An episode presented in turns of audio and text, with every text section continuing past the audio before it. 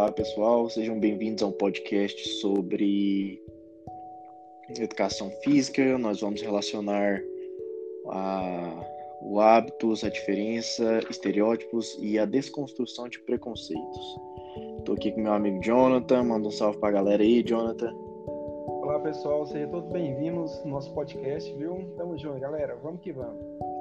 Então, começando aqui pela definição de hábitos, né, que o Pierre Bourdieu nos traz, que é basicamente algo que orienta os nossos sentimentos e desejos em uma situação. É aquilo que é o nosso código de conduta, vamos dizer assim, né?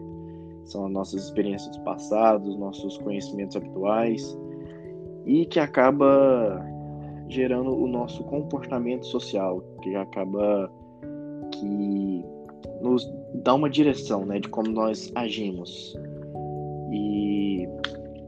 A partir disso nós vamos discorrer um pouco sobre a, a questão da, das diferenças e da, dos estereótipos, né, da questão do preconceito com as deficiências, com pessoas que não são é, iguais a nós, e isso acontece muito no Brasil e no mundo, né?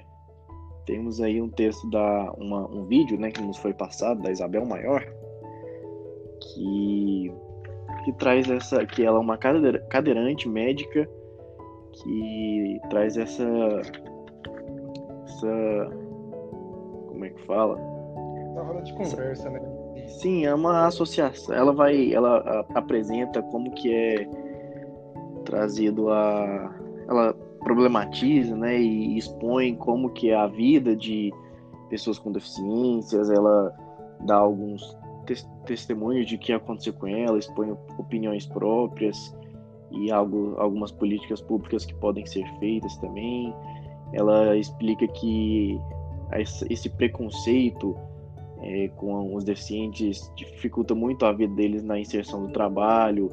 A própria, a própria deficiência muitas vezes não é o maior impasse, mas sim a visão que as pessoas têm, né, dessa pessoa com deficiência essa inferiorização, às vezes um sentimento de pena, algo que não é que não é o correto né, a se fazer, porque na verdade essas pessoas são muito capazes de fazer aquilo que a maioria consegue fazer, alguns têm umas limitações, outras não, mas é acaba que pela deficiência, pelo preconceito, pelo hábito, né, das pessoas acharem que um deficiente ele é incapaz gera uma grande falta de oportunidade, o que é um dos maiores problemas para essas pessoas, né? A, dis a discriminação.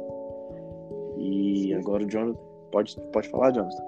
É, entrando um pouco no vídeo da Isabel Maior, ela tem uma passagem que ela cita de um trecho dela, ela cita o seguinte relato, que quando um cadeirante vai numa loja de eletrodomésticos domésticos comprar alguma coisa, está acompanhado de uma pessoa fisicamente saudável, nunca é perguntado pra, diretamente para o cadeirante o que ele quer comprar, e sim diretamente para a pessoa que está acompanhando, como se o cadeirante não tivesse autonomia própria de pensamento, entendeu?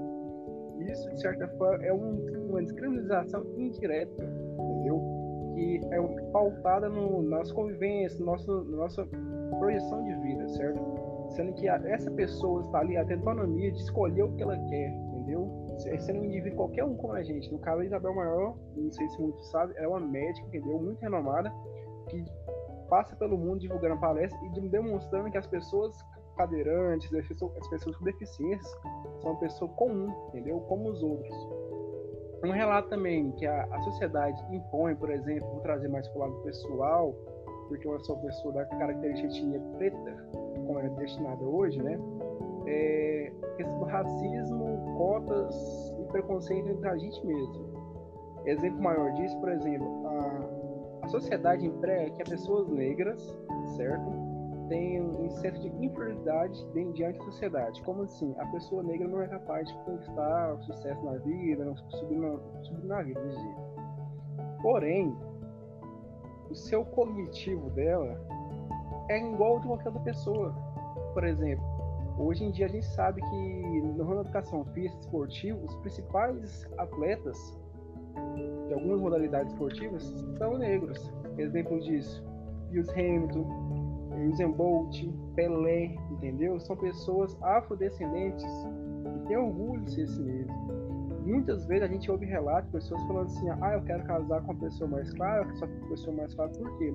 Na ideologia dela, historicamente, clarear a pele dos seus próximos, seus descendentes, assim, vai gerar melhoria de vida. Nem sempre é assim, entendeu? Então, esse preconceito é relativo ao que a pessoa já viveu na vida, entendeu? O que ela busca para si mesma. Outro, outro forma de preconceito mesmo e descolonização em si é pautada, por exemplo, na nossa formação como pessoa, indivíduo, né? Digamos, na, na escola, lá na alfabetização da gente, por exemplo, a pessoa que tem dificuldade em começar a ler essas coisas no seu sistema cognitivo dela, ela às vezes é chamada de burro, essas coisas, entendeu? Porém, não, é uma dificuldade que a pessoa tem e ali com o tempo, com a ajuda do professor, inclusão, ela pode desenvolver. Porém, ali mesmo, desde criancinha, a gente já começa com essas coisas, aquela coisa, né? É, é bom para quem tá rindo e ruim para quem tá sofrendo, né? Outra coisa também do, do estereótipo, por exemplo, na formação acadêmica da gente, comunicação física no caso, digamos no futebol, se separa os times e tal, quem vai pro gol? Sempre é o gordinho, sempre é o, é o, é o magrinho, entendeu? Pequeno, que não tem o mesmo padrão dos demais jogadores. Isso é uma crítica social que tem que ser feita. Por que, que ele tem que ir pro gol? Entendeu? Porque da, da aparência física? Não.